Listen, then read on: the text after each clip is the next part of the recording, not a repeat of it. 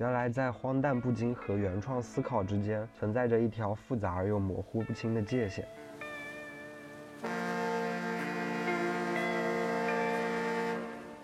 我们的感受中有多少色彩来自幽深的心灵底部？我是说，到底什么是真实的感受？星光下是一个怪物翱翔的宇宙，但是随着时光流转，一个人见过太多的怪物之后，就不会再为未来可能遇到的东西惶恐不安了。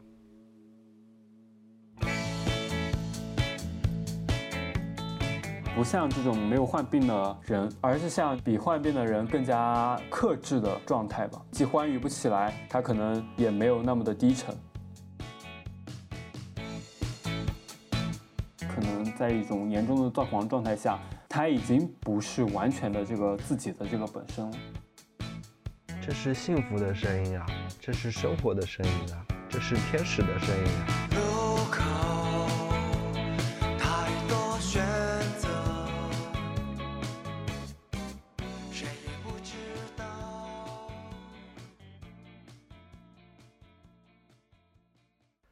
Hello，大家好，欢迎收听月末活宝，我是十三年的醉鬼醉鬼，我是柚子墨。我们今天打算聊一本书，哦，这本书是大概我们一年前看的吧？对的。然后最近最近在想我们应该聊什么，然后突然就提到这本书了，然后正好觉得聊这部分也挺好的。嗯，这本书就是《造语之心》。它是分上下两册的，然后这一期节目我们先讲上册。这主要这节目呢，就主要是首先，嗯，是为了介绍关于躁郁症的一些事情，然后其次呢，就是结合书中的一些内容，去从这个作者的角度去看待他作为一个躁郁症的患者，也是一个研究躁郁症的这么一个专家，他是怎么样看待躁郁症这件事情的？对。我们这是很大一个我们拿这本书来讲的一个原因，就因为我们呢也觉得，他本身作为一个躁郁症患者，还有他作为一个研究躁郁症在这个学术领域上比较出名的、比较有成就的一个人的话，他写的这两本书视角比较奇特，所以我们就想讲一下。是的，那我们就直接开始进入正题了。哦，今天好快哦，都不讲瞎话了。是啊。好，那我们先来介绍一下我们刚才一直在讲的躁郁症吧。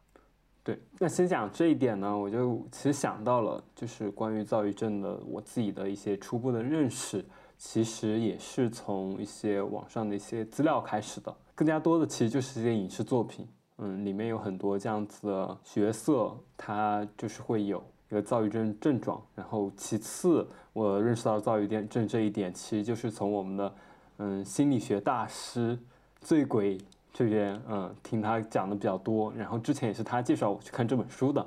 那我们要不就先请他来给我们简单介绍一下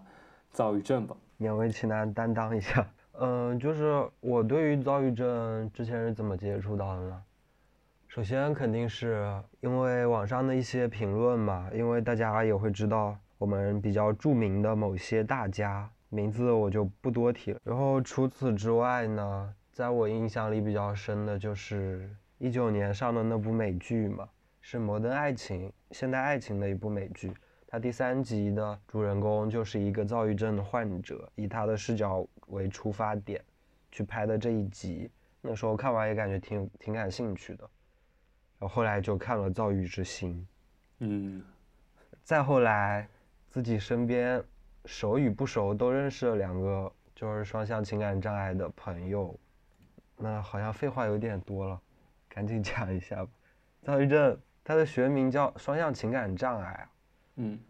这总共是大概会分三个，一个双向情感障碍的一型跟二型，还有一个叫循环性精神障碍。循环性精神障碍呢，或者说上面两个，在大家症状比较轻的时候，应该有一个学名被称作为环性情感障碍了。比如说，你在一段比较长或者比较短的时间内，你的心境会莫名其妙的变化，也不说莫名其妙吧，可能有什么诱发呀，突然间的很高涨，或者突然间的很低落。它还是一型和二型其实每个侧重都不一样，以及循环型它是一种快速的一个抑郁和这个轻躁的一个反复出现的一个症状。那我们其实对于这个一型的一个定义，它可能就是说一种明显的一个躁狂的一个发作，那它也有很多一些一系列的症状，它可能也会有很多主观上一种过度自信、傲慢、健谈，还有极度的放松、易怒。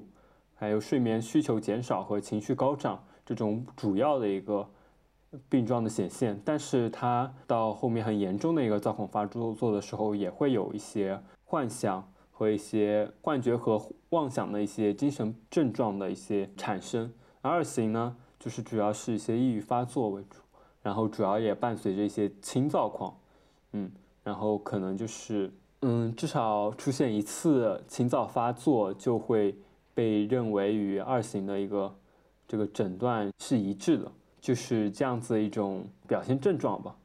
但是可能实际上的话，会有他，因为他抑郁症状持续了一周，然后才会再有一个躁狂症状的发作，所以他在确诊过程中有一定的这个时间的一些矛盾存在。对，所以说总结的来讲，就是躁郁症会是。躁狂期跟抑郁期，躁狂期他们特别明显，就是会精力会非常的，就有一种错觉，感觉自己有用不完的精力，然后他们睡眠需求会很少，可能有一些患者会长达一周的时间不睡觉，少的也有两三天、三四天，但是他们还是能够很精神不困的在那边接着玩或者接着工作，这些都有可能。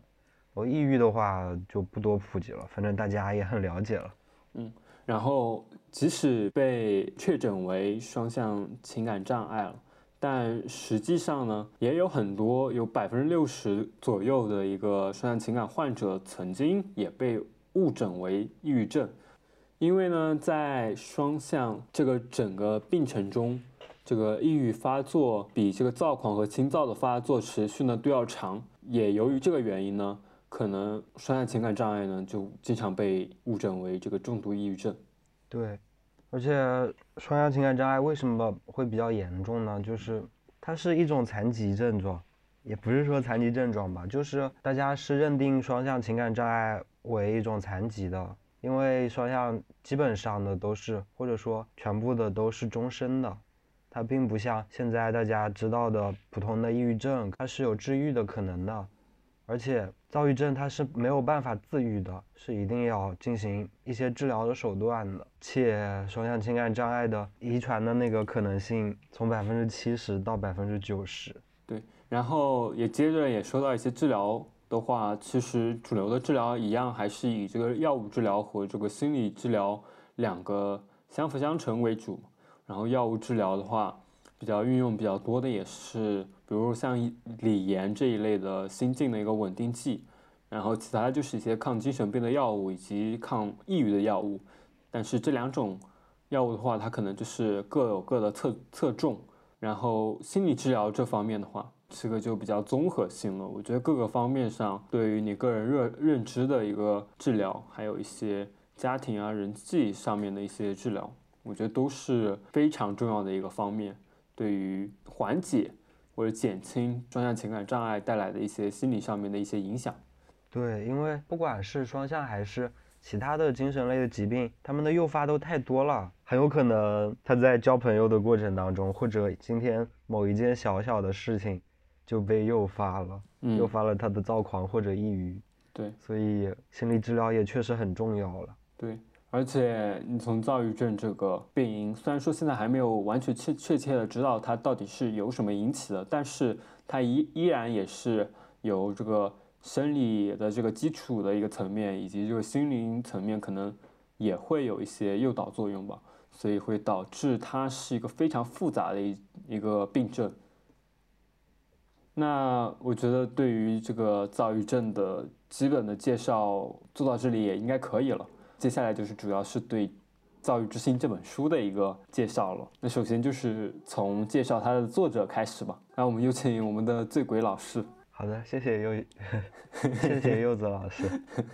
这本书的作者是杰米森，全名叫凯雷德菲尔德·杰米森。然后他是一九四七年生人，在他的那个年代，躁郁症或者双向情感障碍治疗都是比较贫乏的，或者说在他出生的那个年代，精神类疾病治疗都是比较比较那个啥的。然后他本人呢，又是很厉害的一个人，是美国约翰霍普金斯大学医学院的终身教授。这个医学院跟另外一个比较大家比较熟知的哈佛医学院是齐名的，而且他的学术的研究跟临床的实践都都很出色。然后，同时他也获得过很多个奖项，比如说他还获选过2002年的这个麦克阿瑟奖，也就是俗称的一个天才奖，然后也获获得过。零二年的一个哈佛大学的一个杰出学学者，被《时代周刊》评为是这个全球最具影响力的一百个人之的这个一届英雄。对，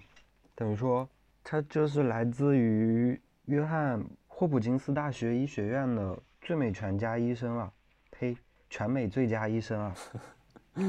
就是这这样子一个。嗯，在学术领域里面也有这个突出的一些贡献的这样的一个作者，他以他自己的这个躁郁症的这个患病经历为这个主要的内容，去写出来了《躁郁之心》这本书。所以他这个比较特殊的，既为患者又为学者的这个视角，嗯，也也是就说一个小亮点吧。《躁郁之心》这本书呢，其实它。在九五年是第一次出版的，所以距今其实已经有很长一段时间了。书中具体描写的一些关于躁郁症的治疗的方法呢，也是比较就是时间比较久远了。而现在的这个学术研究已经推进到了比较前沿的地步。然后这本书引进国内的时间呢是一三年，然后也在一八年再版过。所以，嗯，对国内的读者来说，他可能又相隔了，也要近二十年的时间才读到他写的这本书。所以，作为我自己的第一次阅读的感受而言，就是说，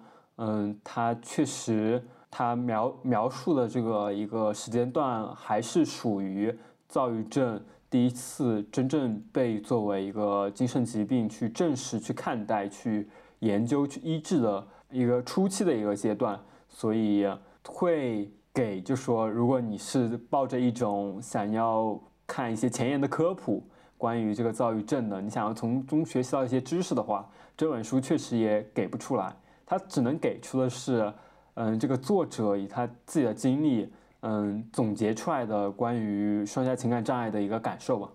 对。那接下来我们就具体讲一讲这个书中写到一些内容吧。就是《躁郁之心》，我一开始看的时候，它的第一部分其实蛮吸引我的，因为第一部分它是在讲他的家庭的情况嘛，然后还有在他儿童的时候，在他中学的时候、初中、高中，再到上大学途中的这么一些，以他那个年纪再回过头去看，等于说是回忆录嘛，就这么一些有趣的事情，在他的笔下。是我当时读完之后，就是。发现有一段话，他特别能概括他一整个回顾的一个情况。他说：“从我能记事起，我便对自己的情绪充满恐惧，但偶尔有时候也会充满神奇的感激之情。儿时情感强烈，小女孩时性情多变，青春期时则首度经历了严重的抑郁发作，而步入职业生涯后，更是被这个躁郁症无情的。”周期循环紧紧缠身。巧了，我也摘录了一段。我没有摘录一段，我也摘录了一句。我这个是针对他那个视角的。我感觉就是他是这样写：他说现在是凌晨两点钟，因为处于躁狂期，加利福尼亚大学洛杉矶分校医疗中心在我眼中也别具吸引力。就他这种视角怎么说呢？他作为一个长期的一个病人来说的话。他能够清晰的知道他现在处于躁狂期，并且能够写下这句话，我觉得这个就是他视角最大的不一样的地方。对，是。纵观他整个童年的时期的话，我觉得可以分为两部分。他写到的他居住在华盛顿的时期，他可能有一个很好的家庭环境，以及周遭有许多的一些亲朋好友，还有一些和睦相处的邻居。但由于他父亲的原因，他要从华盛顿搬到了加利福尼亚，然后在那一段时期里呢，这个作者就感觉到有一种很强的无依无靠的感觉，然后被遗留在华盛顿的是那一群结交已久的好友，然后有这种作者所很喜欢的一种真挚的温暖和欢笑。还有最重要的一点就是，嗯，带给他家的感觉，以及嗯，他所能就熟悉和习惯那种生活方式，而这些东西的变化，就导致他搬到了加利福尼亚之后，他整个心境有一个特别大的变动，他会整日的在那边哭泣，他在那边疯狂的给他的之前的朋友写信，就是等待他们的交流，然后整一个。情绪就是一种比较抑郁的、比较低落的一种状态。对，因为他的躁郁症相当于说是遗传的嘛。他的父亲呢是位空军的军官，但是他的父亲也是患有躁郁症的一一个人。他的父亲除了是个空军军官之外，还是个科学家，他在研究一些自己的东西的。他们一家就等于说住在一个空军基地里嘛，所以说周围的一些环境啊，或者周围的一些人都是。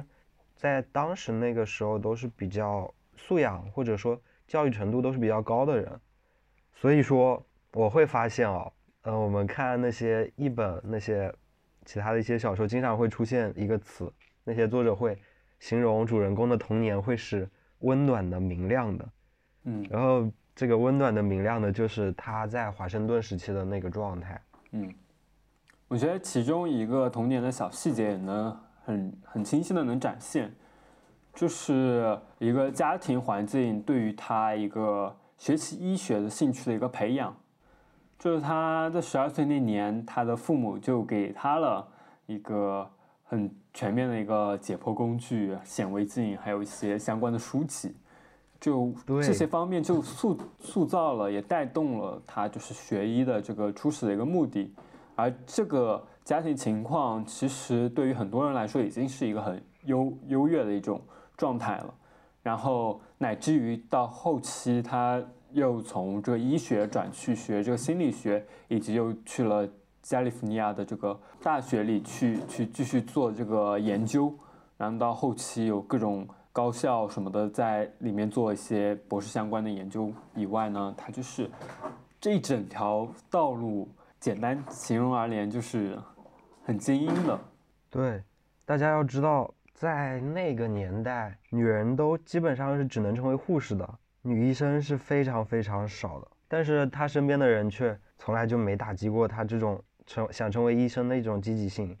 你想想，她十二岁、十岁出头，她的父母就给她买那些工具，她自己就在那边解剖那些青蛙呀、蚯蚓啊，就是一些一开始是这些，直到后面。他解剖了一只小乳猪，他自己被吓坏了，所以他就不不解剖了。然后还有，我记得他有写到一个小故事，是他小时候想养养树懒的，嗯，然后他父亲就真的给他买了很多养树懒的书，并且告诉他，你只要能够完整的了解了这这个树懒，我们就会让你养。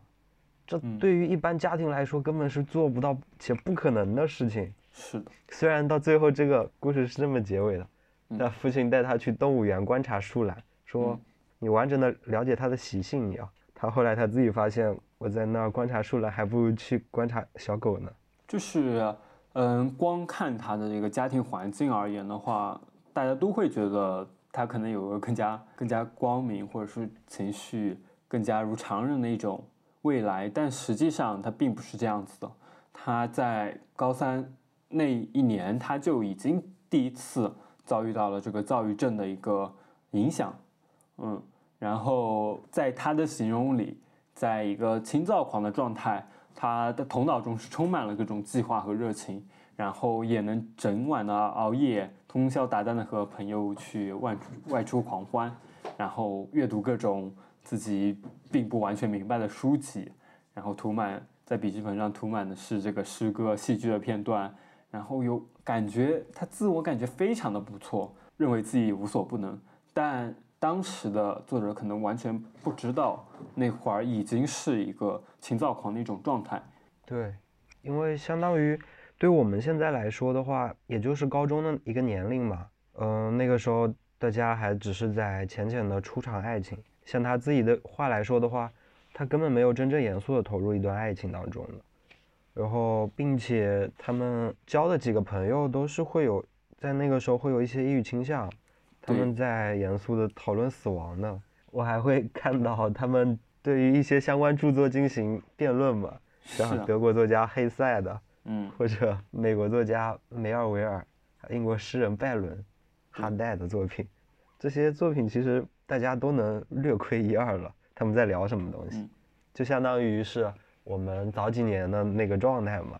对，然后后来呢，就是作者他们也发现，这三个人当中。有两个人呢，都是具有这个躁郁症的家族的病史，然后另一个人的这个母亲呢，是开枪射杀了自己的，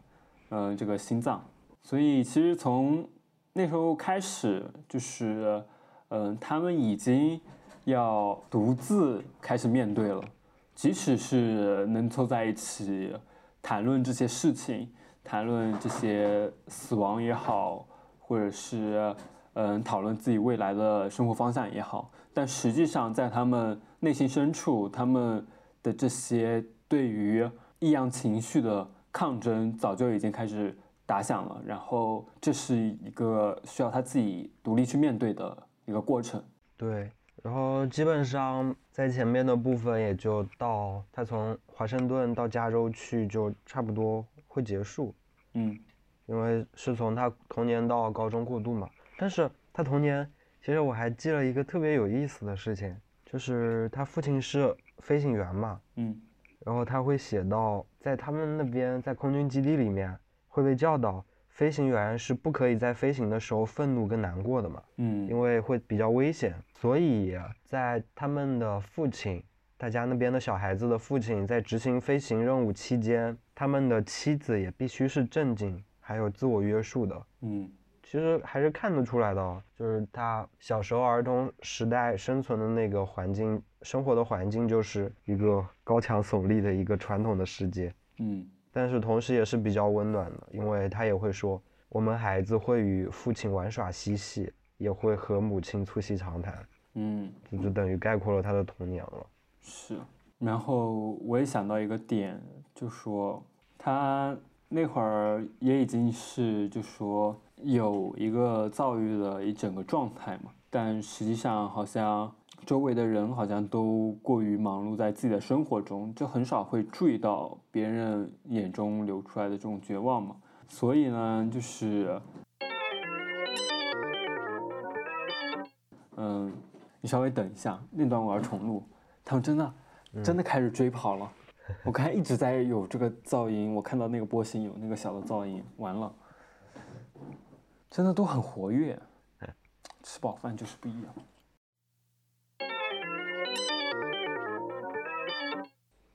然后后来他高中度过了就要上大学嘛，他本来是一直想回华盛顿的，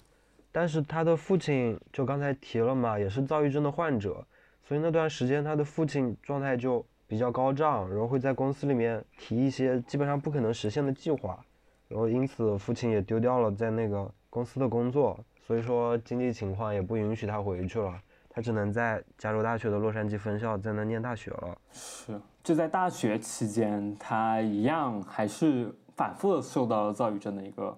嗯，一些困扰，他也讲述了他一些经历，比如说他在一个轻躁狂的状态的时候呢，会觉得就说他要尽情的享受他自己的青春，然后把平时的那些平凡保守的一些观念呢，就把它给抛弃掉，就这种裙子也越来越低，领口越开越低，然后在一些特别是一些经济方面的一些购物上面，把一张就是嗯贝多芬的交响曲光盘买一张是不够的，他是要买。九张，然后修读五门课程是不够的，他要上七门，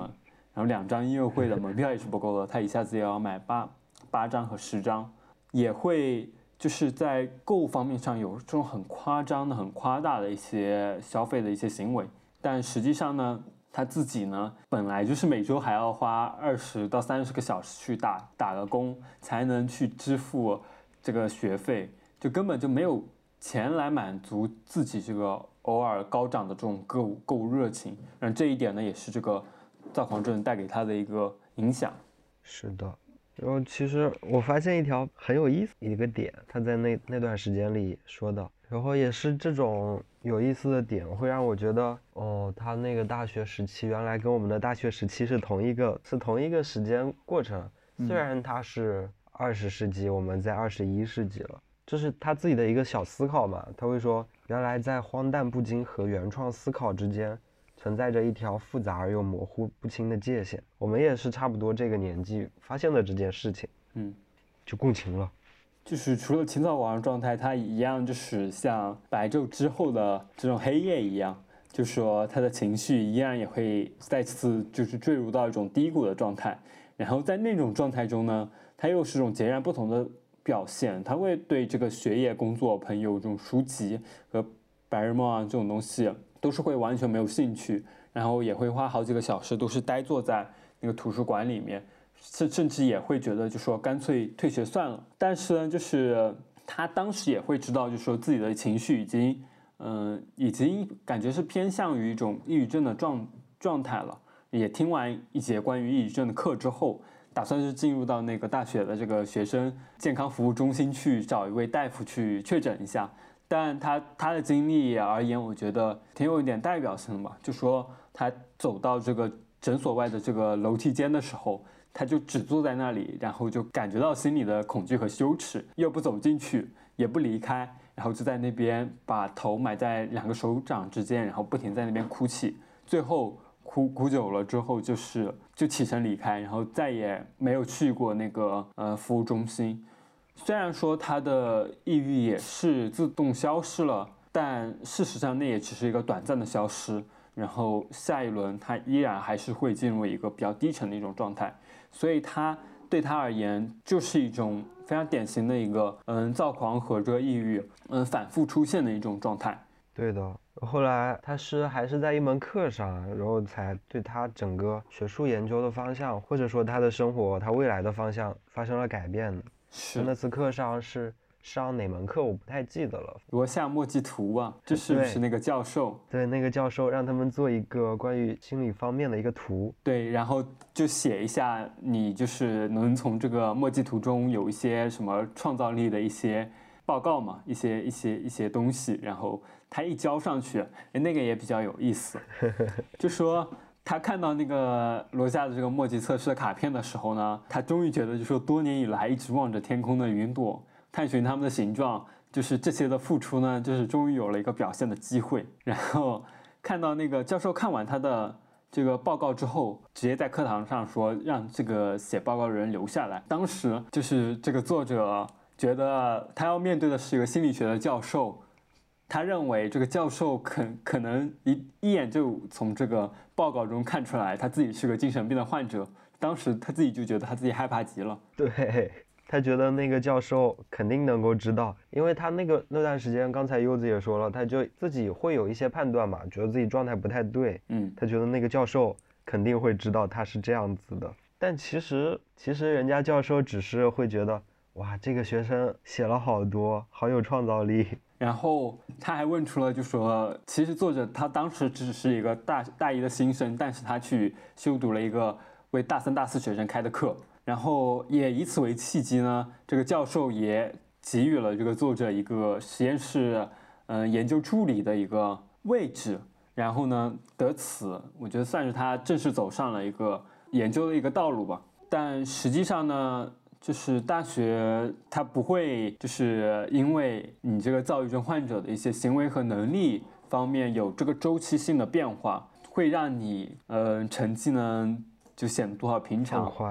对，但实际实反正实际上做的就是他自己的那个本科的这个成绩单上都是一些写满了很多不及格的课程和未完成的课程，但非常幸运的是，他确实通过这个教授给予的这个研究。助理的这个职位得出了很多研究报告，能平衡掉那些糟糕的成绩，然后以至于到后面呢，能有一个非常非凡的一个嗯学术之路吧。对我大概能理解，他就是平时在状态差的时候会不想去上课，会觉得没有办法学习进那些东西，因为他自己也在书里面写到嘛，他会说上课跟自己在那个在那个医疗中心研究完全是不一样的两种东西。他想要为了学习而学习，但是上课对他来讲就意味着他并不是有趣的。对，然后期间的话，在大学也有过一年的一个休学的一个经历，然后也跑到了一个英国这个圣安德鲁斯去学习，然后由此呢，他就是又读到了美国哲学家的这个威廉詹姆斯的一本就是嗯宗教经验之种种，然后从此他就是开始有这个研究心理学的想法。然后，特别是注重于研究个体在这个气质和这个情绪上的能力，以及这个心心境和强烈知觉方面的一些差异性。而这些呢，就是又跟这个躁郁症呢有一些比较密切的联系。之后，这个加州大学读完了之后呢，嗯，又开始了他的一个博士的一个生涯。以上就差不多就是他整个算是生平了吧，就从他童年一直到初次。遭遇他的一个躁郁症，然后以及后面学术上开始研究躁郁症这一整个过程，然后书中的第二部分就开始进入，就是作者对于这个躁郁症的最直观真切的一个感受吧。对，这部分就像开头说的那样子。他会以一个回忆的方式讲述一下他个人向的，在他躁狂或者抑郁时候的那种体验，或者他在治疗过程中的体验啊。是的，首先有一个点，可能也是同时大家会认为，就是这个轻躁状态带给人的一个好处吧。作者在这本书中也是经常会提及的，他也会感谢就这样子轻躁一个状态带给他的一种创创造力。就是他很多时候都是可以非常卖力的工作，可以很少的一个睡眠，而这一点就是既是躁狂症的一个症状之一，它也是一个诱发的原因。他在这样子一个睡睡眠不足又有繁重工作的一个时期呢，他在这个躁狂状态中得到了一个超出了他过去能熟悉的那种精力旺盛的一个限度，简直就是到达了一个头晕目眩的一个疯狂的一个境地。因为后来有了解一下轻躁狂这个状态，对于很多艺术作品的创造或者说艺术史的推动都是一个都是一个工程哦。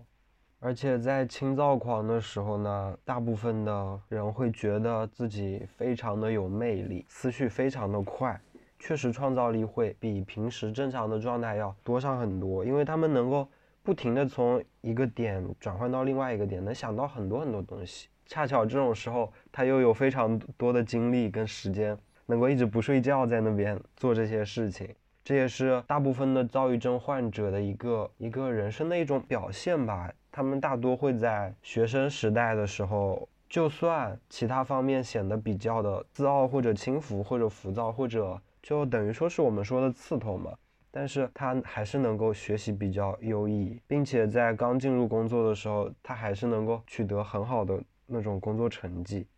这就是作者说的美妙的轻躁狂。嗯，是，他 对于这个轻躁狂的描写中也有很多就是关。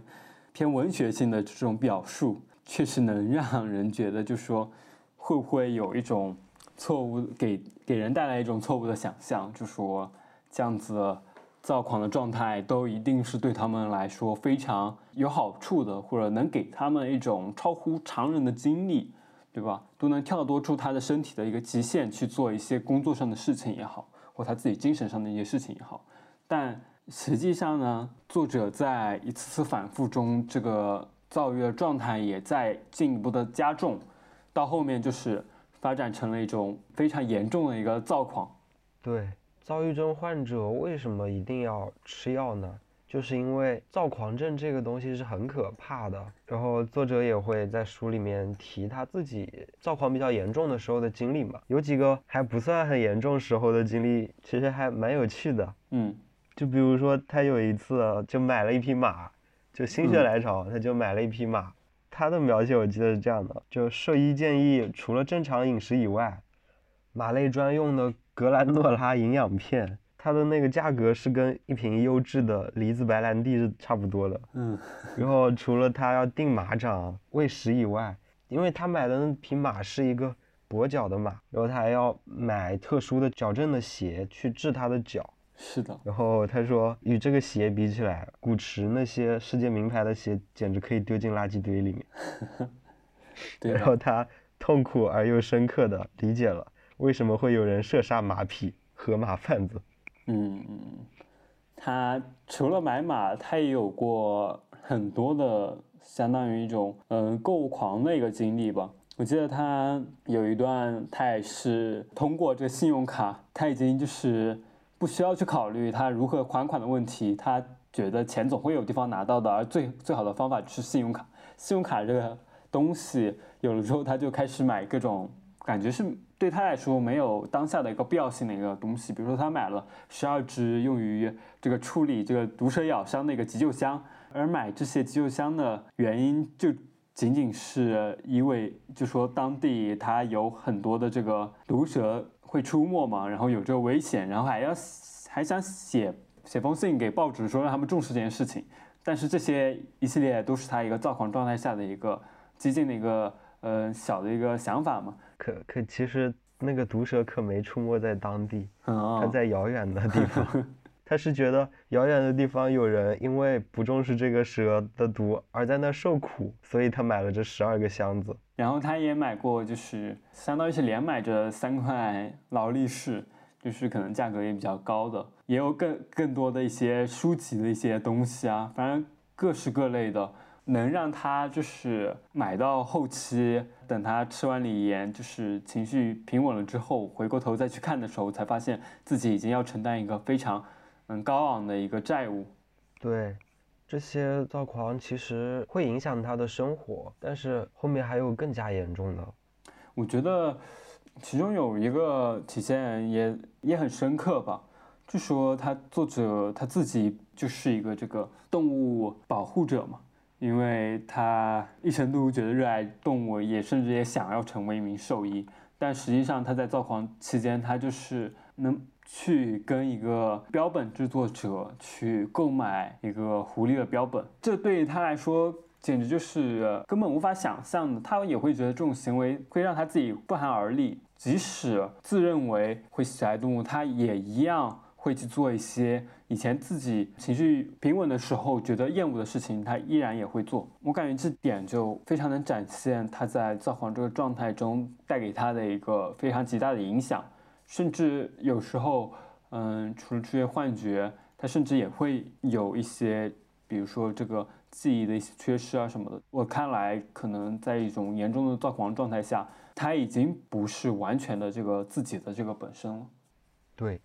但是就是经历了这么多反复的躁郁的这个发作之后呢，他也是选择去见了精神科的医生。由于还是第一次去门诊，他依然也是怀有一种很大的恐惧和羞愧。首先，他是没有去看过任何的这个心理医生。然后，其次，他当时状态真的已经是算是完全丧失了理理智，不得不去寻求的一个专业的一个帮助，否则他可能丢掉他的工作，或者是毁掉他的婚姻，甚至他的人生。然后，所以他是不得不去看了这个精神科的医生。但这一整个经历对他来说，应该也是一个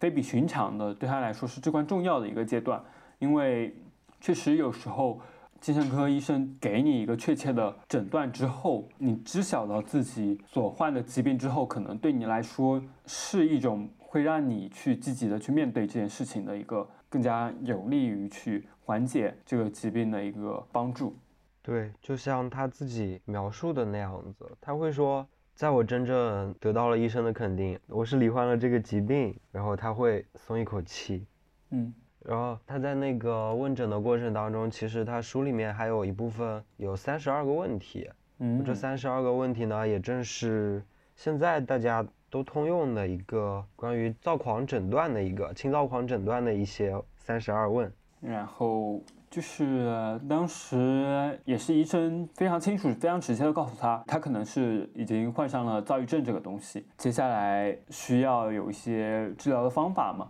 其中一个药物治疗就是服用利盐，而且基本上对每一个双向情感障碍的患者来说，抵制服药里面有很重要的一点就是大家不能过于相信自己的自制力，嗯，因为躁郁症这个躁狂的状态，躁狂跟抑郁的状态不是你的自制力能够抵抗的。作者也是在很多次，甚至他他写到自己都忘记掉有这么一些次数之后，都是他的医生记录那边他才了解到的。我居然停止服药了那么多次，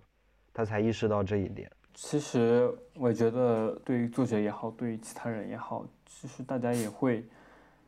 也会觉得，就是说，嗯，对于这种精神类的疾病，嗯，服用药物虽然是作为一种手段，它但它好像在它缓解之后呢，也是能通过你的一个自制力去控制的，更不用说就是锂盐带有的那么大的一个副作用，以及。当时对于剂量的这个嗯管控并没有那么的那么的小，然后有强烈的副作用的作用下，以及作者自己这个心理上对于李岩的抵制，所以也会导致他在整一个治疗的过程中有这种反复的停药，然后又开始服药，然后又停药，就受副作用影响的众多的这个非常非常综合、非常复杂的一系列的影响。然后对于这个副作用的描写，我觉得也是非常的深刻吧，能让人就是觉得他在服用了，就是按照剂量服用的这个锂盐之后，他体内的血液中的这个锂的含量一旦过高，患上这个锂中毒之后，他就会开始步履蹒跚，然后比较的混乱失调，然后走路也跌跌撞撞的，说话也说不清楚，但是。作者非常就是幽默一点，就是说这个这些症状都会让他看上去像是服用了一些毒品或者是喝的大醉嘛，然后也要让这些警察说，嗯，我患的是这个精神疾病，然后吃的是里这个药物，接受血液测试之后，他们才会相信你并不是嗑药或者是酗酒了。我记得那儿他会说，在平常在街上走路会被警察拦下来。然后警察会要求他走直线，但是他根本做不到。警察会要求他拿手指着自己的鼻子，他连这这都做不到。是的，而且李岩对他更多的视力上或者阅读上的障碍也是有很多很多的。对，其中一方面就是阅读啊、理解啊，还有一些根本的这个记忆的能力都会受到非常严重的影响，然后也会对你的这个视觉调节的这个方面。嗯，有很大的变动，它会让你这个视线非常的模糊，让你的注意力和这注意力广度给下降。所以，其实对于作者来说，这个影响下最不可以丢失的这个阅读，感觉是离去了。那以前都能读的那些严肃的文学作品和学术著作，现在都再也不能认真的。坐在那边读完，而是读到中途就会感觉到，就是一种由于没法很好的阅读进去或者理解进去，而会把这些书籍都给扔到一些墙上、地上，这样的一个阅读状况中，对于这样子一位比较精英的学者来说，应该是一个非常痛苦的一个阶段了，算是。你能想象吗？在常年每周需要看三到四本书的一个人眼里，他现在读不了任何一本长篇的书了。他连读个杂志，他都要写很多的注释才能看得懂那些杂志。这应该也是算是真的阅读能力倒退的一个过程。他并不是说突如其来的你你就阅读不了了，而是你以前已经有一个很深层次阅读的一个经历之后，然后你到后面因为你的生理状态的原因，导致你就再也。理解不了这些写下的内容，这个我觉得对于一个想要追求知识的人来说，这一点真的非常难以去接受了。对，而且都习惯了每天晚上只睡四五个小时，可现在要睡很长很长时间，而且在于他要接受这些一系列的副作用的时候，心里面肯定难受啊。他只能抱怨自己能量不足、活力下降、情绪低沉。但这种时候，身边的人们，他们总会说：“哦，至少你现在和我们大多数人一样了。”对，这是多难受、多悲哀的一句话呀。然后，我觉得书中有一个关于他服用锂盐时写所定下的一个准则，也非常的有意思吧。不要因为无法轻松阅读而恼怒，用哲学的眼光来看待问题。要知道，即使你能够读懂，很很可能也会忘记大部分内容。我就是读到这里的时候，也会觉得，即使他受到那么多的疾病的直接的这个情绪的作用，或者是通过服用药物而导致这个副作用的影响，他整个心态已经放开了。对，它里面还有一条，就跟在那个无法阅读后面，我也觉得挺深刻的。就他说。要适应现状，接受自己丧失了一度拥有的激情和能量的事实，试着不要去想你曾经拥有过的激情夜晚，也许没有这些夜晚才是最好的选择。是啊，其实还是挺难受的。读到这儿的时候，可能每次你状态低落的时候，你一旦开始想以往的那些快乐经历，或者是以前最让你光荣也好，觉得觉得觉得自己无所不能的一种阶段也好。每次回想之后，你只能产生的是更多的焦虑，而我觉得作者给出的这个心态确实挺不一样的。因为从另一个层面去想过去发生的这些美好的事情的话，其实也可以去想一想，也许真的没有那些夜晚的话，你可能会有个更加好的一个、更加好的一个现在吧。对，可能只是简单的这么一个方向看待事物的这个方向的改变，它其实对你这个心理上作用其实还是挺大的。其实有一段在书中的描写，可以帮助我很深的去理解，更加共情一些他的感受。就是他在阅读能力比较低下的时候，他会选择去读童书嘛，嗯，彼得潘、夏洛的王、绿野仙踪这些，他都会去反复的读，嗯，就童年时候读过的那些。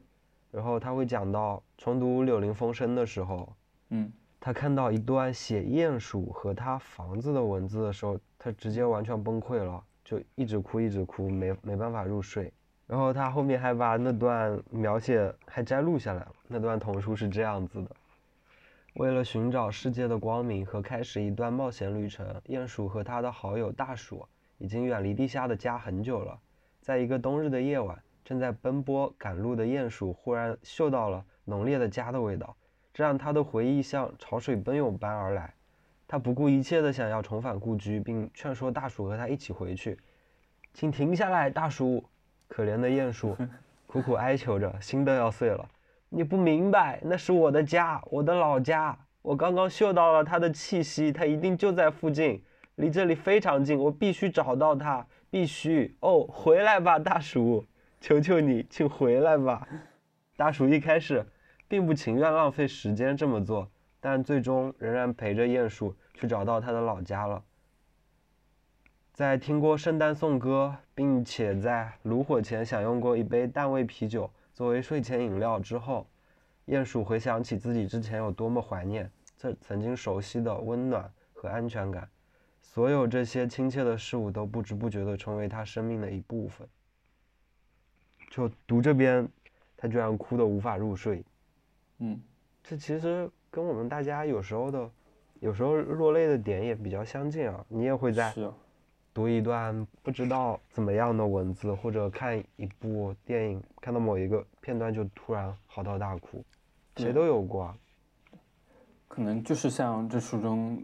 这一段，可能就是这个鼹鼠非常想家的这么一小段情绪，就能把你。全身中可能不仅是关于家的，可能生发出去关于你整个，整个人生中遇到的这种各种复杂的情绪，一下子都可以奔涌出来，就就是，唉，就能感觉到情绪确实，确实可能有时候会有一个小的窗口吧，然后你一旦打开它，所有的感情就一下子会冲出来，嗯，对，当然他在有那么多的理言的副作用下。同时，他也非常的想那个感恩清造的状态，但实际上对他来说，我觉得非常痛苦的一个阶段，依然也是抑郁的过程，抑郁的一个另一个状态了。就是他在这个状态中，他也也是在这个医生的这个记录的这个视角里面，是非常的抑郁吧，就是经常会时不时的想要去实施一个自杀。而他自己也确实执行过一个自杀计划，但是在整个这样的抑郁的状态中，同样的也有很多友谊啊、亲情啊，还有一些一些这样子的人的帮助。那我们就可以具具体去看一下他在这么一个严重抑郁的一个状态中，他到底是一个怎么样的一个感受。大家其实应该都比较了解，就抑郁总是跟死亡挂钩，抑郁症患者、重症患者也大多会不停的想到死亡。根据作者自己的描写，他整日的就是呆呆的，没有精力干其他事情，做的最多的事情就是思考怎样死亡。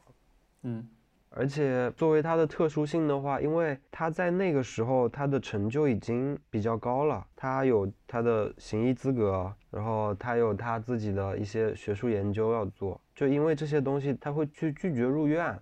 因为入院意味着他可能要暂时甚至永久失去那那些他本来拥有的东西，一直珍视的东西，所以这些东西就更加压迫他实行他的自杀计划。嗯。在他的精神医生那边也有记载，他自己会看到，他曾经买过手枪，但是在李信回来的时候，在李岩的控制下，他跟精神医生聊天会把这件事告诉他，然后他不情不愿的把他的手枪给丢掉了。对，关于这个拒绝入院这一段，我当时看了，也就是确实感受挺深的。他其实始终都是拒绝入院的。然后，加州当时这个关于这个强制入院的法则呢，其实也是更加注重于这个律师这个层面的。所以，就算他被真的被送进去了，也可以按照他自己的意愿，就是从那边离开。但当这个作者就是有过一次拒绝入院的这个提议的这个入院的这个经历之后，他还是回过头，他去跟他的精神科的医生和家人们去去做做成一个协议。如果我再度陷入这个重严重抑郁的时候，我即使还是想要这个拒绝入院，但精神病医生和家人们，他们其实有有权利在这个必要情况下去违背我的意愿，把我嗯送进去，也可以让我去接受一个嗯痉挛的一个疗法。你能感受到他不得不和去做一些自己也不愿意去经历的一些事情，以达成就是。防止自己，嗯，在严重抑郁的时候选择自杀这么一个途径，因为我觉得从中能感受到是作者在从这个严重抑郁到平定下情绪的这个阶段这个过程中，他能考虑到就是说，在严重抑郁的状态中，他可能是真的无法控制住自己，可能一不小心就是确实会去实施一些接下来这个自杀的一个计划。对。就像他后面成功实施的，也是他唯一成功的一次自杀计划一样。他那次他准备吞食过量的锂盐，然后自杀，但是他是专门研究这个的，他知道锂盐很难受，会吐，他还专门去开了止吐的那种药剂剂方。然后它里面有一段描述是关于土狼的，他说曾经李岩是被用来驯服土狼，让他们不要去吃羔羊。然后每一只土狼，只要它吃过一次被李岩浸没过的羔羊的尸体，它这辈子都不会再吃羊了。就算是这样子，他还是实施了自杀计划，并且我记得他当中的描述有一部分是，有一部分是说他那个时候在吞服了李岩之后，即使服了止吐剂，他还是非常的难受。嗯，但是那些难受都比不过他抑郁抑郁的那些状态。我我我印象深刻还有个细节，就是他在实施这个他自己的这个自自杀计划的时候，就吞服李岩的这个计划的时候，他还特意的把这个电话移出他自己的卧室，就是为了为了防止他会不经意的去拿起它，因为他知道他不能去接听任何电话，嗯，因为这样子他监护的这些家人们察觉到之后，他一定是被他们给救回来。而那次也真的是碰巧不巧，就是他在巴黎的那个哥哥跟他比较要好的哥哥，就在那那一会儿给他去打了一个电话，然后他自己也不敢相信的是，听见这个电话铃响的时候，服药后的大脑跟这个警醒的这个大脑呢，就是也不同，他依然会本能去接听，然后就这么半昏迷的走到客厅的电话旁边，然后去接通那一通电话。察觉到不对劲的哥哥之后，就是立马就是联系了他的精神病医院，最终就是将他相当于给救助下来了嘛。对，我能感觉到他在这一整个阶段，一整个抑郁的阶段，他其实真的是已经不知道如何才能去去减轻，或者是觉得这个未来他对他来说可能真的没有希望，因为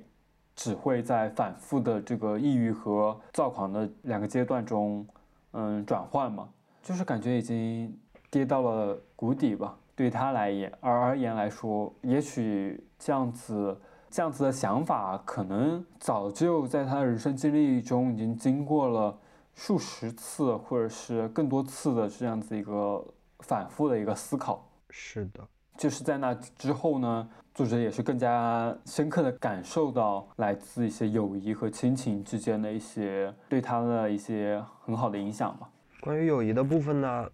他的那个朋友也是一个精神病医师嘛，嗯，然后他会描写说他是除了他的亲人以外，这辈子最想感激的一个人。对的，就是非常聪明，也非常的温暖。对对，对他很温暖，一直都陪伴着他那种，你知道吗？是，就是这个，可能我们身边听到的事例里面，你也能。听见一些患有抑郁症也好，或者是其他一些精神疾病的这些朋友，他们有一直陪伴在他们身边的这种很温暖的朋友的一些这些事情。然后他里面讲到的这个这个人就也在一直看护他嘛。然后也有很多，比如说，嗯，即使我这个作者我告诉他呢，他想要一个人自己待一会儿，但他的这个朋友还是会在嗯很迟的，比如说。之后凌晨一两点继续打电话来说，去去询问他的一个状况，就是熟悉到就说能通过声音去判断他当时的状态，而且我觉得更加真的很温暖一个是，不管怎么再要求他独处，他有时候也会跑过来，就坚持跑过来，就说嗯想要去陪伴他，然后以自己反正也睡不着，然后让他。来陪陪我，就这样子的感觉去跟他讲，就接近死皮赖脸了。对，但是我自己感觉的话，虽然说可能有些人会比较讨厌这样子比较热脸的这种状态，但是事实上，我觉得真是有这样子这么温暖的朋友在身边，他其实真正的也能帮助到，比如说在这个比较抑郁状态下的这些人的一个情绪安抚的作用吧。对，他是他是肯定能够给到他支持的，因为像你刚才讲的那段描写里面，他深夜里在只想一个人安静的待着，就很难过的时候，一直在思考一些不知道什么东西的时候，他不是想要过去嘛？并且以那种蹩脚的理由，作者都能听出来，不要，还是依旧拒绝了，他还是会接着过一会儿再打电话过来说，求你了，真的求你了，你就让我过来吧。对的，因为确实像他所讲的这样子，嗯，你能从这样子的朋友身边感觉到，即使你自己情绪很低落、很抑郁，但是你对他来而言并不是这种沉重的负担嘛。你你没有给他造成什么麻烦，而是相反，他会更加珍惜的，他是更加珍惜的在在对待嗯你和他这段关系，他也一直在关心你心里的一些状况。所以就是这样子一整套带给人的这个心灵的温暖，确实，嗯，无法言说。感受过，你听过这些事情之后，我觉得所有人其实都会有想要这么去温暖他人的这种想法。对的。然后包括亲情啊，他的哥哥其实也一直关心他。像那次他成功自杀那次，哥哥打电话来，并不是偶然。他的哥哥总会不间断的隔一段时间就去找他，一定要待在他身边，检查他的生活状况，并且他的哥哥会帮他还一部分的账单。虽然美其名曰是借给他钱，后来也需要他还的，但是像他自己说的那样子，哥哥给的爱是永远偿还不了的。嗯，然后他的母亲也是，他的母亲一直教导他责任与爱，并且他的母亲会他的那些药物的治疗的钱都是他母亲出的。所以说，大家看到的一个等于说一个精英，他受到的支撑、亲情跟友谊都显得尤为重要。是，更别说一个普通的人了。嗯，然后我又想到其实嗯另外一点吧，就说对于躁郁症的这些患者来说，他其实内心中那些矛盾和挣扎，才是就是让他非常混乱的一个根源。就是说，在于一个是他真正的自我，另一个是他外在教育灌输给他的一个正确待人的这个处事的一个道理，这个形象。然后另一个就是他内心深处他自己所知道的，你在非常极端的躁狂的状态下，或者是你在一个很低落的这个抑郁的状态下的一个真实的一个表现。就这三个层面之间，它存在一个非常大的一个差异，而这些差异。也更是会让他对这整个状态觉得很迷茫，或者是觉得治疗也也改变不了任何这些现状或怎么样的一些想法，也会因此而诞生吧。对，并且它里面有写的一句话，我觉得挺挺那啥的，他就会写到，他说放弃心灵和情绪的飞翔，他去土星感觉过了，他看到过土星，他十分的怀念土星。嗯。在这种情况下，要他放弃心灵和情绪的飞翔，这是一件比较比较困难，也是比较遗憾的事情。当然，反方面说，这对他的病情也是一件好事儿。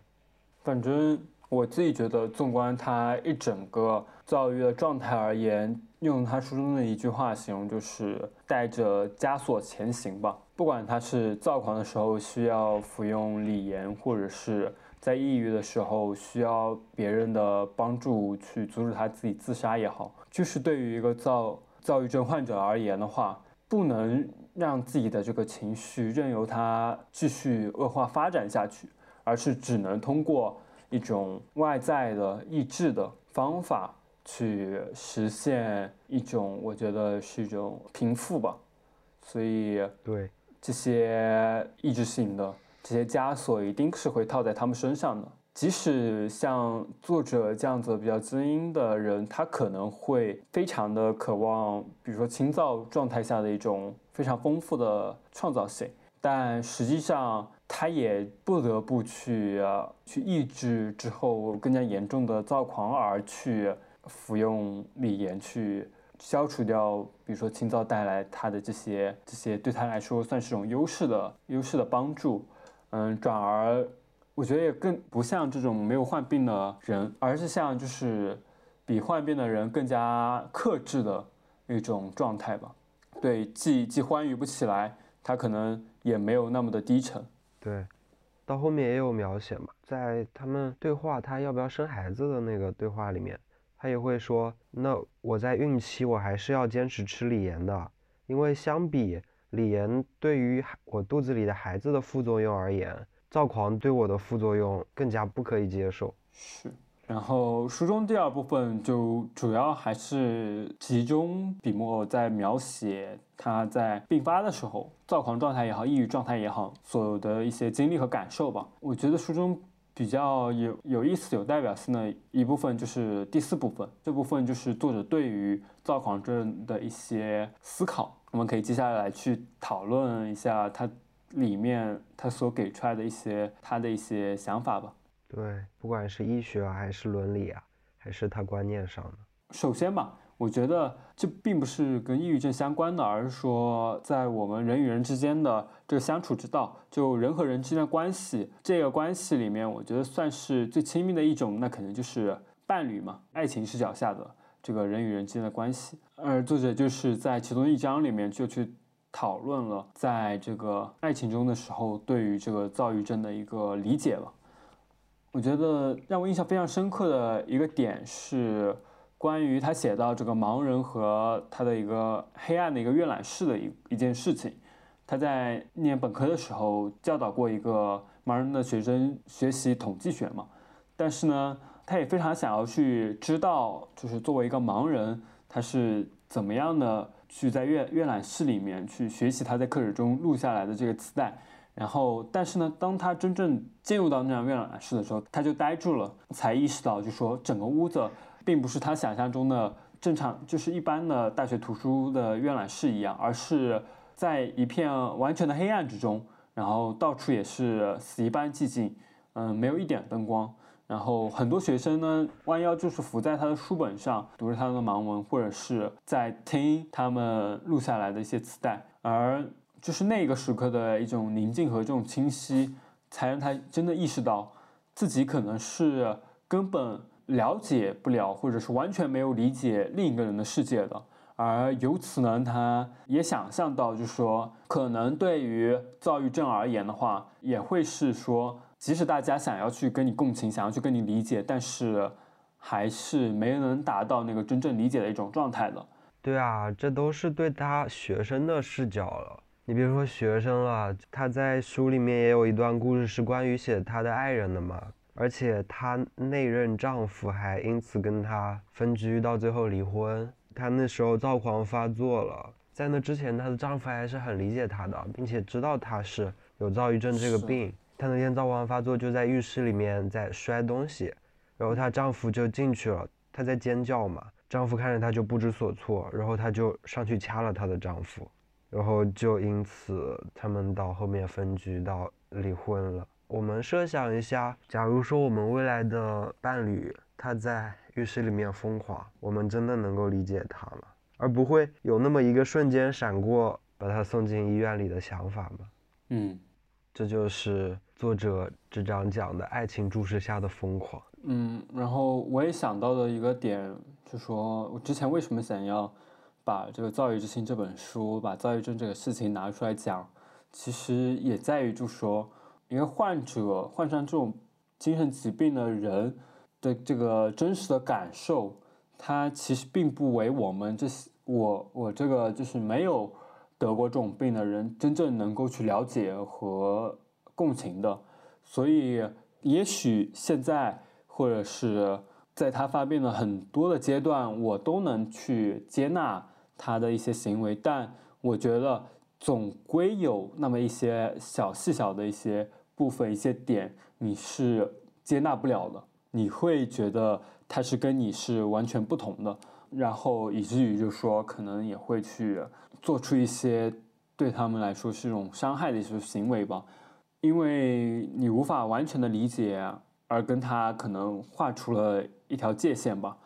其实。我觉得，嗯，即使事实可能真的会是这样子，即使，呃，很多人无法达到这个真正理解的一种程度，但是，并不是说他不需要理解，那相反，他其实更加需要理解。你可能感受不了他的痛苦，或者说，你你尽力的想要去感受他在不同的这个两种情绪中变化中产生的这个心理的这种复杂的情绪。你都是在通过这种理解，我觉得在温暖他，你在关心他，你在重视他所经历的这些心理上的变化，而这些我觉得算是你在这个嗯朋友也好或者家人也好，给予患者非常大的一种支持，心理上的支持了吧？对，确实，在我们现在这个时候，其实你好很多了，因为网络很发达嘛。大家都能够了解很多东西，在笔者他那个时候，社会上共同认知对这方面都还很偏见，对，很偏见，这也是他下一部分《谈及疯狂》想要主要讲的东西。嗯，对，嗯，就是也像桑塔格写的那个疾病的隐喻一样，其实对于躁郁症来说，大家对他的想象更加多的，呃，是种偏见吧，就是会会联想到的是一些疯子。发疯，或者是精神不正常，这种精神失常、精神病、神经错乱这些词语，而并不是说，嗯，以一种非常客观、正式的态度去去去看待这样子的精神疾病。作者在书里面也有也有一个小故事写到，嗯，他会说他在曾经在躁狂发作的时候，跟他的一个同事去绕着停车场。跑步跑圈儿是，并且那是他们第三个通宵，三天没睡的一个凌晨，一个早上吧，不算凌晨。他们在那儿不停地围着停车场跑步。这个时候警察就过来了，来询问他们：“你们两个什么个情况呀？怎么了呀？”嗯，最后他们对那个警察说：“我们是精神病学的教授。”嗯，然后警察就留下了一副“果然如此，你们继续”的眼神表情，就离开了。所以说，其实也不说偏见吧，总归大家对于这方面的认知是有一些偏差的。是的，因为确实，我觉得精神类的疾病，其实很多时候一个可能是不恰当的这种语言的表述，另一个就是对心理疾病这种态度，以及就是一起塑造出来的这个社会上对于这个疾病的一些共同认知。对，就不会像在以前说这是疯子，而且刚刚我们也讲到了，双向情感障碍它是有遗传性的。对呀，所以在这里面也有一个关于作者的一个故事，我们也很感兴趣。嗯，是的，等于说一个话题吧，我我跟柚子都很感兴趣。对的，那就由柚子来说。行，我接了，就是当时作者。去同事推荐的一个精神科的医生里看病的时候呢，经过检查之后，那个医生就问他一系列的问题，然后其中问到了一个问题，就说是关于这个作者他是不是想要一个孩子，因为其实大家也知道，就是说但当时这个医生也好，作者也好，就是已经知道这个躁郁症的一个遗传性的这么一个特质，就是对于这个。嗯，孩子是否会遗遗传这个点有了一个大概的这种猜想怀疑之后呢，他立马就是会想要去问这个作者，他是否想要去怀孕，以及在怀孕期间服用的锂盐会不会对于这个孩子带来这个影响。但是呢，那个医生的一个回答或者一个反应，听见这个作者说想要孩子。的这个反应呢，让他就觉得怒不可遏吧，然后让我也觉得非常的非常的难以接受。他认为就是那个作者他不应该要孩子，而原因就仅仅是在于他有这个躁郁症，而躁郁症是带有一定的遗传性质的。所以作者呢，就是有就深入的想要去嗯让他去去看到，就是说可能自己身上的一些理性啊或怎么样的，所以就是问他为什么会担心。他有孩子，是不是因为是我自己患有重疾病，所以没法做好一个好母亲，或者是因为我不应该再把另一个躁郁症的病人带到这个世界上？然后那个医生就故意的忽视掉了，或者是根本没有明白了这个作者的挖苦，他就很冷冰冰的答道：“就是两者都有。”当时这个作者确实听的都要气得要发疯了，然后就是。还对他说了一句“去死吧”，之后就是转身离开。对，就感觉这一整个遭遇，我觉得就是一种很极端的对于这个疾病的一种敌意。对，其实这也是一个道德上的问题吧。就大家应该都听过或者曾经思考过这么一个问题：一个生下来就残疾的孩子，他该不该被打掉，或者？他该不该被生下来？是，在现在这种更加科技更加高的现代的话，可能另一种想象就是，万一我们以后有这个基因审查之后、筛查之后，能排查出一些，比如说致命的一些基因，或者是致病基因，或者是致残基因之后，我们在这个没有办法达到优化基因的阶段的时候，我们会不会选择去？去通过比如说堕胎或者怎么样的方式，去大规模的去控制这样子的基因的流传，以至于这样子的基因可以达到一个消除。对，那如果能够审查到双向情感障碍的基因，真的要把它剔除吗？这也是作者提出来的一个疑问。嗯，真的就不去理会那些轻躁狂所带来的对于艺术史上的推动。或者那些创造力的贡献吗？是，因为其实，在很多情况下，确实有很多名人，或者是在各种行业中突出杰出的人，也许就是因为就是患上了这个躁郁症，才才实现了这些艺术啊，或者商业或政治科学的发展。嗯，所以我觉得作者其中写到了一个点，就是说，万一就是再也没有躁郁症了之后。会不会这个世界也变得更加的平淡无奇？对，大家都可以做出选择。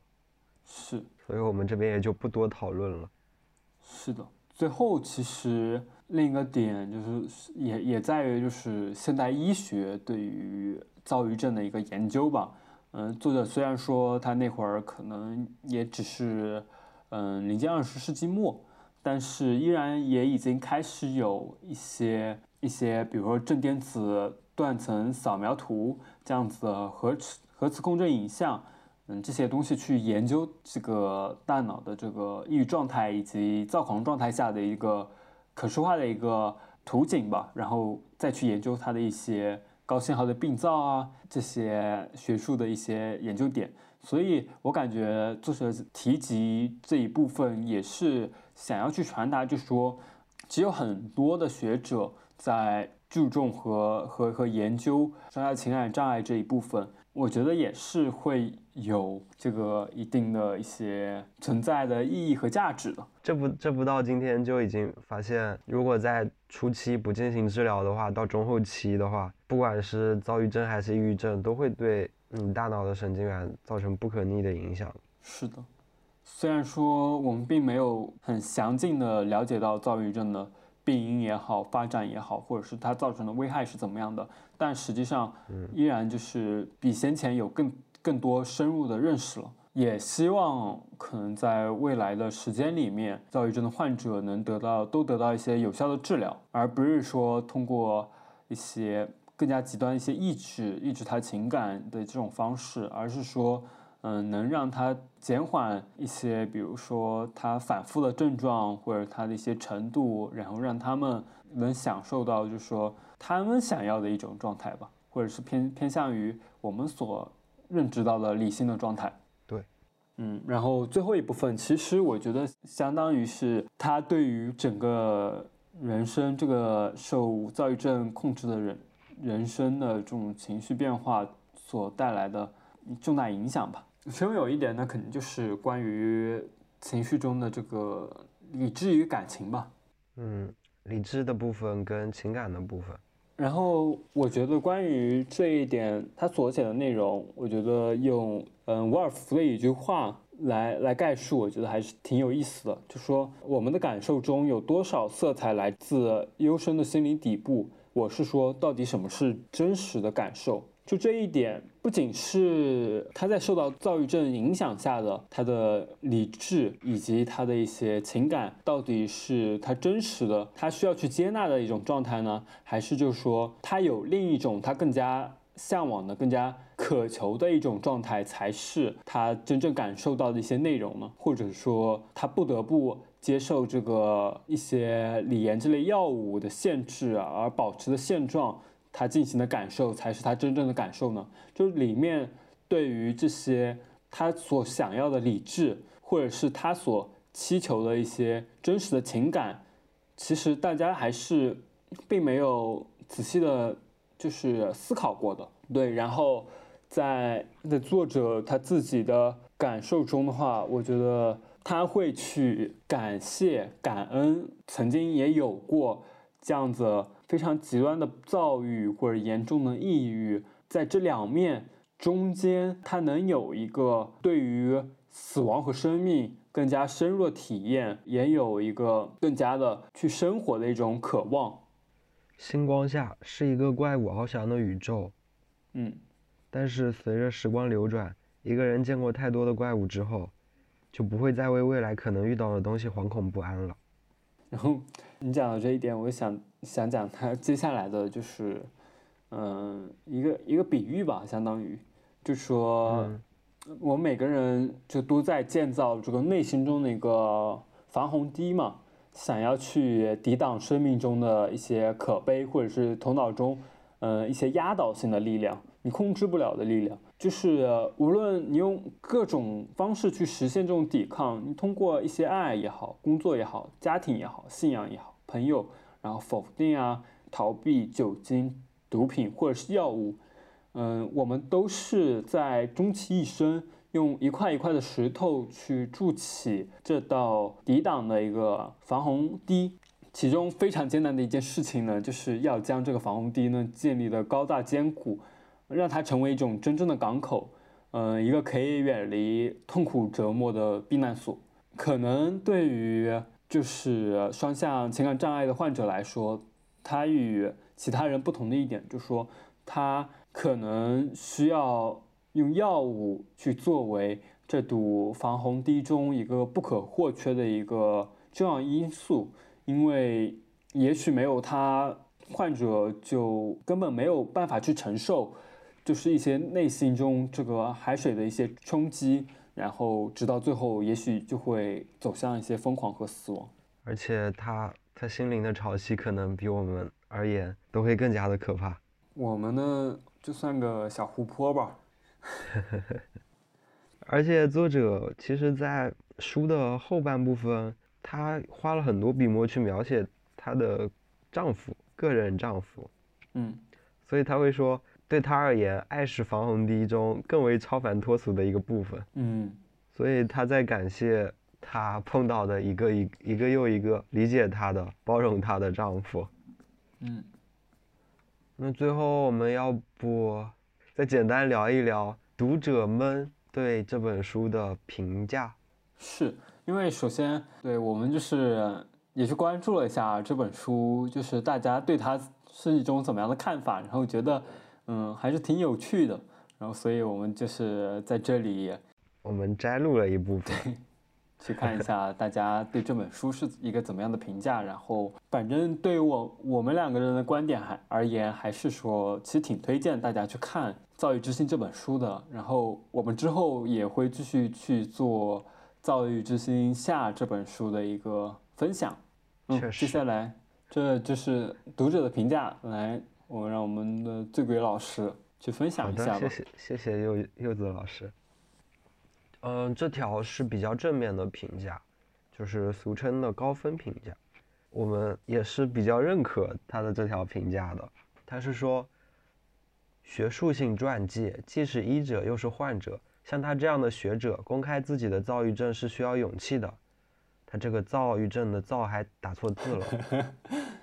很常见。继续，他用了大量笔墨描写药物、李岩的作用和他的抵触，自己爱及被接纳对病情的作用。躁郁症是遗传病，躁又打错字了。他甚至被告诉不能要孩子，这对于想当母亲的人是非常残忍、残酷的。他很优秀。也迷恋白色狂躁期的创造性。这个狂躁是，是是这个字儿是就是轻躁嘛。我们认同五个字：学术性传记。对，它也偏向于挺像那种科普性的嘛，但是又没有那么纯粹的科普。它是以他自己的经历、他自己的感受为这本书的主要内容，然后复杂。附附加上去，他作为一个学者所具有的这些学术性的一些知识，然后去形成的这本书。所以，嗯，我觉得可能也许有些人在阅读这本书的时候是想要去获得一些专业的关于躁郁症的知识的。那么，我觉得这本书是其实没有那么深刻。嗯，更更更多的时候，我觉得他还是在描写各式各样的感受，也像这个评论里说的。他他公开他自己的这个疾病，或者是他对药物的抵触，还是各种被接纳的这种别人给予的这种爱也好，这种感受，我觉得对于去理解一个嗯躁郁症的患者而言是至关重要的。对，下面第二条有请柚子老师。嗯，我讲了好多，口干舌燥的。好吧，嗯，这一个评论呢，我也觉得就是看完之后对于躁郁症的一个嗯观念吧，嗯，他是这么写的：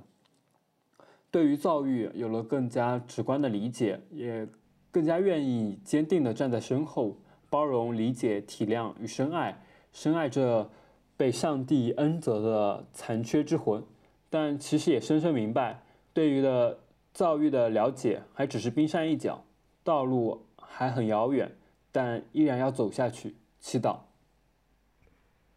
祈祷，嗯，因为我真的读完这些书，以及自己对教育的一些了解之后，我也很希望自己能成为一个对这些患者非常温暖、理解他们、包容他们的这样子一个人。确实，嗯，好，那就下一条了，这边就。不过多赘述。嗯，下一条是，作者是如何做到吃药之后还能创作？阅读，看到最后，他竟然感恩躁郁症给他带来的创造力和多样性。换作是我，我恨不得自己是个正常人。另外，他还坚持要孩子，实在令我感到困惑。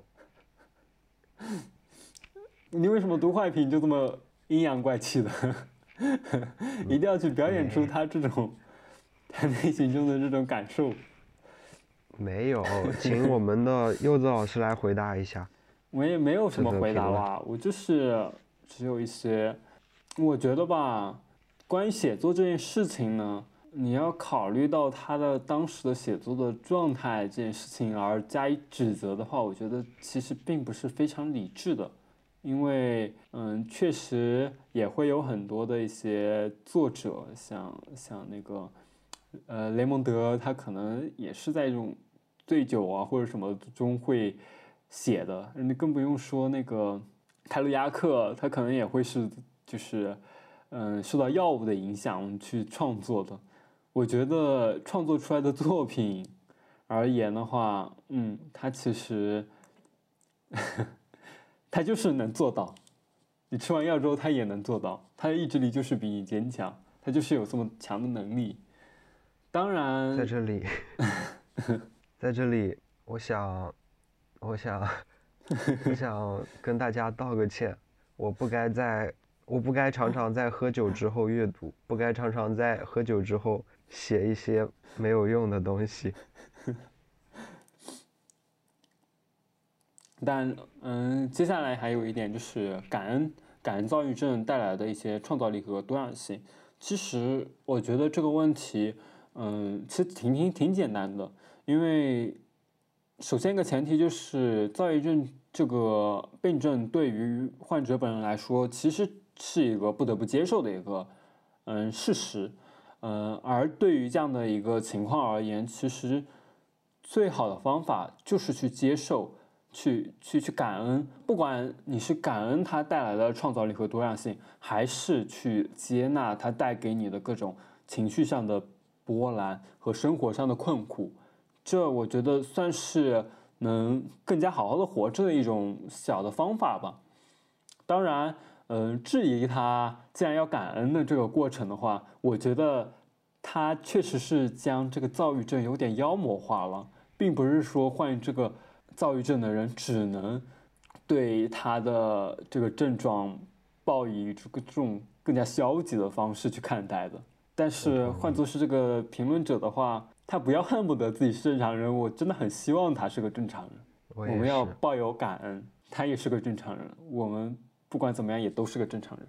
我们是善良的孩子。还有什么不是正常人的人呢？谁还不是个正常人呢？对呀。还有最后他他说他还坚持要孩子，实在令我感到困惑。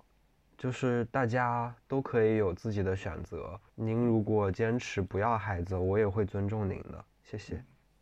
行，下一条让我醉鬼来读吧。我感觉他就是把这个读出来，然后让我讲讲一些话。不要看到这本书就对号入座。躁郁症根本不是别人说的那么玄乎，把躁郁症夸张是一种邪恶。其实我真的觉得这个这个评论吧，他。他说的其实部分还是有点道理的，对，就是嗯，书本中会有对躁郁症的有一些比较偏文学性的一些表述，他会运用很多嗯，能让你觉得比较比较瑰丽的这种修辞的方法，这种比喻去形容他当时的一些想法，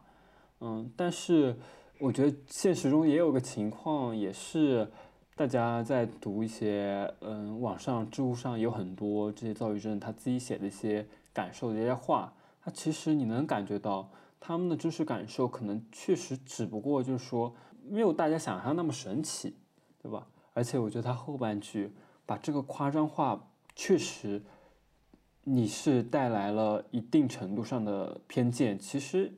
勉勉强强确实能算是一种邪恶。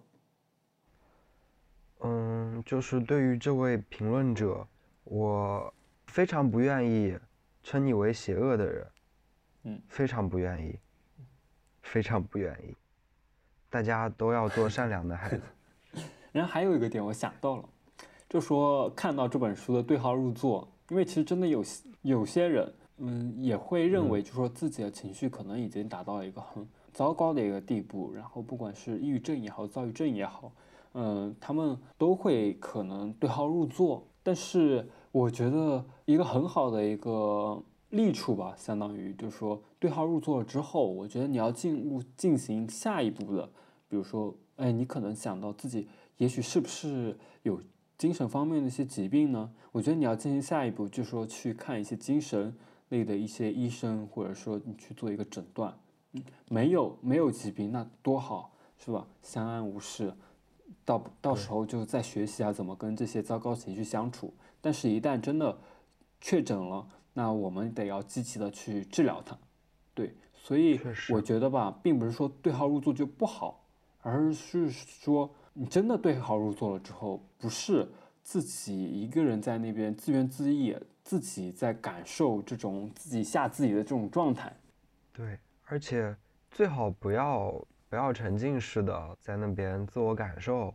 嗯，而是而是要稍微理智一点，进行长时间的一个对自己的判断，嗯，如果最后发现确实有一些倾向，要尽早治疗，确实是这样子的。是的，而且像躁郁症的诊断里面，我之前读到他们也是有一个很长时间的一个，嗯，情。就是在那个状态稳定之后，他才会诊断，才判断为他是轻躁的这种状态。不是说你可能只是短短的一周时间是这样子，他就他就他就一定会是一种很严重的一种躁躁狂的一种状态。因为确实个人的感知和和这种疾病的科学的客观的诊断还是有一定的差异的。是的。很多时候要看结果，因为你自己的感知不一定正确。非常非常失望，与预期的完全不一样。没有人想看作者的家庭成员与成长过程介绍。如果想读小说的话，为什么要读这本书呢？对不起，我实在读不下去了。因为我自己看到这段评论之后的想法，只能说。嗯，对于这些精神疾病的话，其实大家有时候确实需要去关注他的一个家庭的一个情况和成长的过程，因为这里面可能会暗含一些，比如说他他他诱发他产生这个疾病的原因，对吧？嗯，然后另一个的话，当然这本我觉得不算是一本小说。嗯，如果想读小说的话，确实不用继续读这本书。对的，我觉得这还是个作者个人感受居多的一本书。嗯，然后对于最后一句实在读不下去了，那我真的只能说，嗯，我非常非常羡慕你，就是这种能力，就是说能感受到一本书你是读不下去，能放下的。我觉得这个这一点是所有阅读阅读读书人需要去学习的，因为像我自己有时候，哎呀，比较的执拗，这本书看不懂，我就想要在那边看，但看来看去，你也知道，看不懂还是看不懂，还浪费了那么多时间，对吧？我觉得这种实在读不下去的书，就是应该放下，因为这一点真的很重要，因为真的在你眼前，在你前方有更多更好的书在等着你，所以我觉得真的太值得了。这本书读不下去，对，咱还是放放下去读下一本，这个选择真的非常的明智。其实看过其他的有一些的小说，会发现主人公的家庭成员可能关系到他本身，并且对他本身接下去会做的一些事情，会有很深的影响。比如说本书这本书里面的他的父亲也是躁郁症的患者。所以，躁郁症遗传倾向是作者第一很前期就认知到的，并且在成长过程中，作者谈论的死亡，跟朋友谈论的那些混乱阴郁的话题，都足以看出他在那个时间段就在青少年的时期就有一些躁郁症前期的症状。嗯。那可以呗，那我们这期节目就录到这里了，嗯，然后接下来我们还会继续去做《躁郁之心下》，嗯，以及嗯，可能还会打算继续再去做一些其他的相关的躁郁症相关的一些书籍的一些分享。今天就到这。行，就到这了，那就再见。嗯，今天就到这，也是 Bad Sweet Heart 的一首歌。哈哈哈啊，拜了。或者是说，哎呀，又录到这么迟，感觉我们这个名字确实取得也比较合适，算是在践行了吧？在践行了，每次都要录到一点两点，简直了，真的是。有的时候会到三点四点。嗯，然后今天还要特别对不起的一点是，确实房间里有猫在来回的跑圈，在追逐，在打闹，各种各样的声音，它们在铲，就是那个埋屎的声音，在跳来跳去抓沙发的声音，还有这个在挠纸箱、啃纸箱的声音，这个噪音真的太多了，真的实在对不起，抱歉。这是幸福的声音啊这是生活的声音啊这是天使的声音啊。